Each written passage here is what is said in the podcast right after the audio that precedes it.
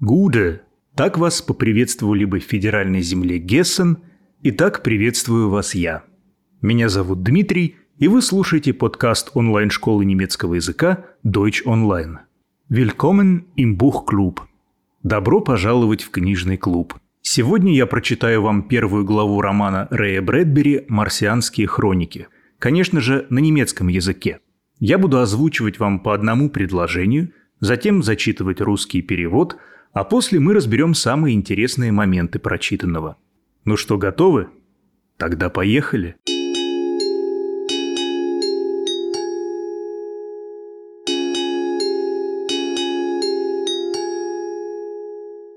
Die Mars-Chroniken. Марсианские хроники. Януар 1999.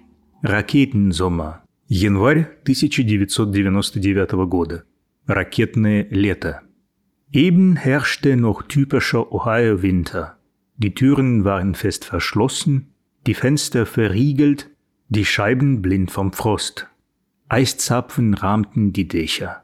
Die Kinder fuhren Ski auf den Hängen der Hügel und die Hausfrauen stapften schwerfällig wie große schwarze Bären durch die vereisten Straßen. Только что царила типичная агайская зима. Двери были плотно закрыты, окна запахнуты, стекла непроглядны от мороза. Крыши покрыты сосульками. Дети катались на лыжах по склонам холмов, а домохозяйки неуклюже, как большие черные медведи, брели по обледенелым улицам. После слов «Eben herrschte noch typischer Ohio-Winter» стоит двоеточие. По правилам немецкого языка – Первое слово после двоеточия, как и после точки, пишется с большой буквы. Поэтому определенный артикль «die», «die Türen waren fest verschlossen» написан с заглавной буквы. «Die Scheiben blind vom Frost». Мы перевели как «стекла непроглядные от мороза». Прилагательное «blind» переводится как «слепой», но в данном контексте допускается и такой перевод – «непроглядный». Еще вас наверняка могло смутить сравнение безобидных домохозяек с черными медведями, правда? Но это не ошибка перевода. Дальше по тексту мы узнаем, что все дело в пышных темных шубах. Двигаемся дальше. Da strich mit einem Mal eine Hitzewelle über die kleine Stadt hinweg, eine Sturzflut heißer Luft. Es war, als hätte jemand die Tür eines Backofens aufgestoßen. Die Hitze wogte zwischen den Häusern und Büschen und Kindern. Die Eiszapfen begannen zu schmelzen, fielen herab und zerbrachen. Die Türen flogen auf, die Fenster wurden hochgeschoben, die Kinder schälten sich aus ihren Wollsachen, die Frauen warfen ihre Bärenhäute ab, der Schnee schmolz und die braunen vom letzten Sommer verbrannten Rasenflächen wurden freigelegt. Тут вдруг на маленький городок обрушилась волна жара, поток горячего воздуха. Это было похоже на то, будто кто-то распахнул дверцу духовки. Зной охватил дома, кусты и детей, сосульки начали таять, падать и разбиваться. Двери распахнулись, окна раскрылись, дети сняли свои шерстяные вещи, женщины сбросили медвежьи шкуры, снег растаял, и коричневые газоны, выжженные прошлым летом, обнажились. Наречие «mit einem Mal» значит «вдруг» или «сразу».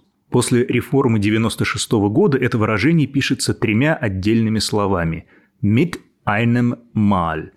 Перевод романа, который я вам сейчас читаю, был опубликован в 94 году, на два года раньше реформы, поэтому слова «einem» и «mal» написаны слитно. Если вы увидите такое написание – не спешите сваливать все на ошибку издателя. Сперва проверьте дату составления текста. Hochgeschoben в предложении Die Fenster wurden hochgeschoben значит «быть поднятым вверх», но мы перевели его как «раскрыты». Скорее всего, автор подразумевал не привычные нам окна, а подъемные окна американского типа. Но далеко не во всех странах такая конструкция популярна, поэтому проще перевести эту фразу как «окна раскрылись», Смысл от этого не искажается. Raketensommer riefen sich die Leute aus den luftigen, weit geöffneten Häusern zu. «Ракетное лето!» – кричали друг другу люди из широко открытых окон. Хойзан переводится как «дома», но по правилам русского языка сказать «из просторных, широко открытых домов» нельзя. Снова делаем допущение ради благозвучия и заменяем открытые дома на открытые окна. При переводе литературных произведений такие вольности позволительны. Главное, старайтесь подбирать слова, не искажающие смысла. Raketensommer. Der heiße Wüstenatem löschte die kunstvollen Muster an den Fenstern, die der Frosthauch gezeichnet hatte. Ракетное лето. Жаркое дыхание пустыни стерло замысловатые узоры на окнах, которые нарисовало дыхание мороза. Die der Frosthauch gezeichnet hatte. Сразу два определенных артикля? Вовсе нет. Die в этом контексте играет роль определительного местоимения и переводится как «которые». Узоры, которые нарисовало морозное дыхание. Skier und Schlitten waren plötzlich nutzlos. Лыжи и сани вдруг стали бесполезными. Der Schnee, der aus dem kalten, wolkenverhangenen Himmel fiel, wurde zu warmem Regen, ehe er den Boden berührte. Снег, падавший с холодного затянутого облаками неба, превращался в теплый дождь еще до того, как касался земли. «Э» – союз, означающий «прежде чем». «Э er den Boden berührte» – прежде чем коснуться земли. Raketensommer. Die Leute lehnten sich an die Brüstungen ihrer tropfnassen Balkone und beobachteten den sich rötenden Himmel. Ракетное лето. Люди опирались на парапеты своих мокрых от дождя балконов и смотрели на краснеющее небо. Die Rakete stand auf dem Startfeld und spie leuchtende Wolken aus Feuer und Hitze. Ракета стояла на космодроме и извергала светящиеся облака огня и жара.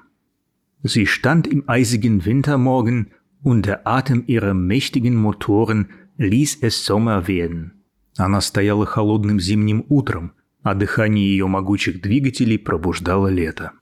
Werden lassen – устойчивое глагольное сочетание, которое может означать очень многое. Смириться, позволить, сделать и так далее. Его значение часто можно определить именно по контексту, поэтому не старайтесь переводить это сочетание дословно, если оно встретится вам.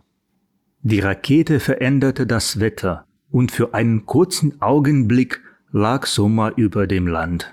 Ракета меняла погоду, и на короткое мгновение на земле воцарилось лето. Лиген обычно переводится как «лежать», но в нашем случае его можно толковать как «стелиться» или «царить». А существительное «das Land» помимо земли означает также страну, сушу, территорию и так далее.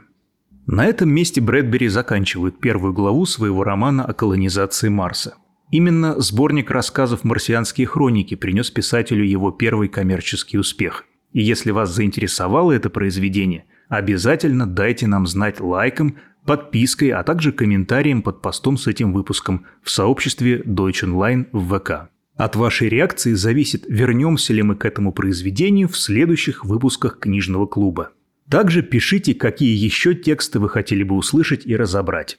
Это был подкаст онлайн-школы немецкого языка Deutsch Online. Меня зовут Дмитрий, и мне было с вами очень интересно. Баба! Так прощаются близкие друзья в Австрии, и так прощаюсь с вами я. Пока.